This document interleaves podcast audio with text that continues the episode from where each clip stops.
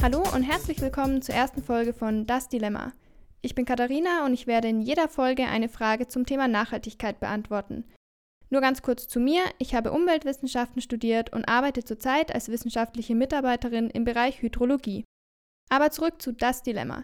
Nicht selten steht man ja vor einem Dilemma, wenn es darum geht, zum Beispiel möglichst umweltfreundlich einzukaufen. Es ist schließlich nicht immer leicht abzuwägen, was besser ist, und es gibt nicht immer die Lösung. Aber in diesem Podcast werde ich versuchen, euch die Fakten so klar wie möglich zu präsentieren, sodass ihr dann eine fundierte Entscheidung treffen könnt, wenn ihr euch das nächste Mal in einem solchen Dilemma befindet. Und weil es viel zu viele spannende Podcasts auf dieser Welt gibt, dauert eine Folge auch nie länger als 10 Minuten. Versprochen. Ich würde sagen, wir legen direkt los mit dem Tomatendilemma. Pizza, eine leckere Nudelsauce oder ein Salat.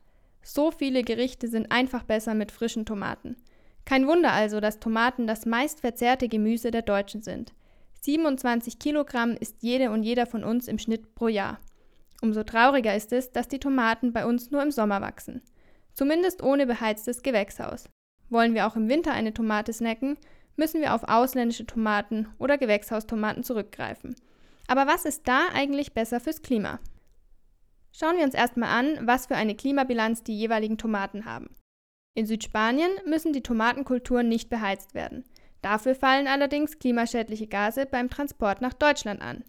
Insgesamt verursacht ein Kilogramm Tomaten aus Südspanien 300 bis 600 Gramm CO2-Äquivalente. Der Großteil davon entsteht beim Transport. Da wir noch öfter über CO2-Äquivalente sprechen werden, erkläre ich euch mal ganz kurz, was das eigentlich bedeutet, falls ihr es nicht eh schon wisst. CO2 ist das bekannteste klimaschädliche Gas. Es gibt jedoch noch weitere Klimagase, die auch zum Treibhauseffekt beitragen, wie zum Beispiel Methan oder Lachgas. Die ausgestoßenen Mengen sind dabei oft deutlich geringer als beim CO2. Die Gase an sich können aber klimaschädlicher sein. So übersteigt die Klimawirkung von Lachgas die von CO2 etwa um das 300-fache. Um Klimabilanzen übersichtlicher und einfacher zu gestalten, berechnet man die Wirkung von anderen Klimagasen deshalb in sogenannte CO2-Äquivalente um. Ein Gramm Lachgas entspricht so in etwa 300 Gramm CO2-Äquivalente. Abgekürzt wird das Ganze übrigens als CO2e. Doch zurück zu unseren Tomaten. Ein Kilogramm aus Südspanien ist also verantwortlich für 300 bis 600 Gramm CO2-Äquivalente. Eine typische deutsche Gewächshaustomate dagegen kommt auf 5 bis 9 Kilogramm CO2-Äquivalente.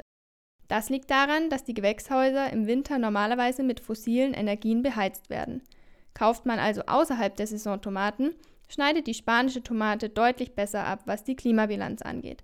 Allerdings wird da der Wasserverbrauch nicht mit einbezogen. Der ist in Spanien natürlich um einiges höher. 21 Liter braucht man, um 1 Kilogramm Tomaten in Spanien zu ernten. Nur drei Liter sind es in Deutschland. Das ist gerade in Südspanien ein Problem, denn dies ist eine der trockensten Regionen Europas. Und es herrscht sowieso schon ein großer Wassermangel. Die Bewässerung der riesigen Anbaugebiete, wie zum Beispiel in der Region um Almeria, hat bereits zum Absenken des dortigen Grundwasserspiegels geführt. Die mit Gewächshäusern bedeckte Fläche in dieser Region ist etwa so groß wie Malta und lässt sich sogar aus dem Weltall erkennen, als riesiges Plastikmeer. 22 Prozent der Produktion aus Almeria landen in Deutschland. Was man nicht vergessen darf, sind die oft katastrophalen Arbeitsbedingungen der GewächshausarbeiterInnen in der Region. Sie verdienen meist deutlich weniger, als der gesetzliche Mindestlohn vorgibt und müssen sich jeden Tag aufs Neue um Arbeit kümmern. Die Arbeit ist anstrengend und teilweise gesundheitsgefährdend, vor allem wenn Pestizide eingesetzt werden. Wehren können die ArbeiterInnen sich nicht, da sie oft keine Papiere haben. Nach der Arbeit geht es zurück in provisorische Zeltstädte. Dies ist also die soziale Komponente, die oftmals vergessen wird, wenn wir an Gemüse und Obst aus Spanien denken. Am besten ist es also, Tomaten in unserer Tomatensaison zu genießen, von etwa Juni bis Oktober. Wenn wir dann regionale Tomaten kaufen, müssen wir uns wegen des Klimas schon mal wenig Gedanken machen.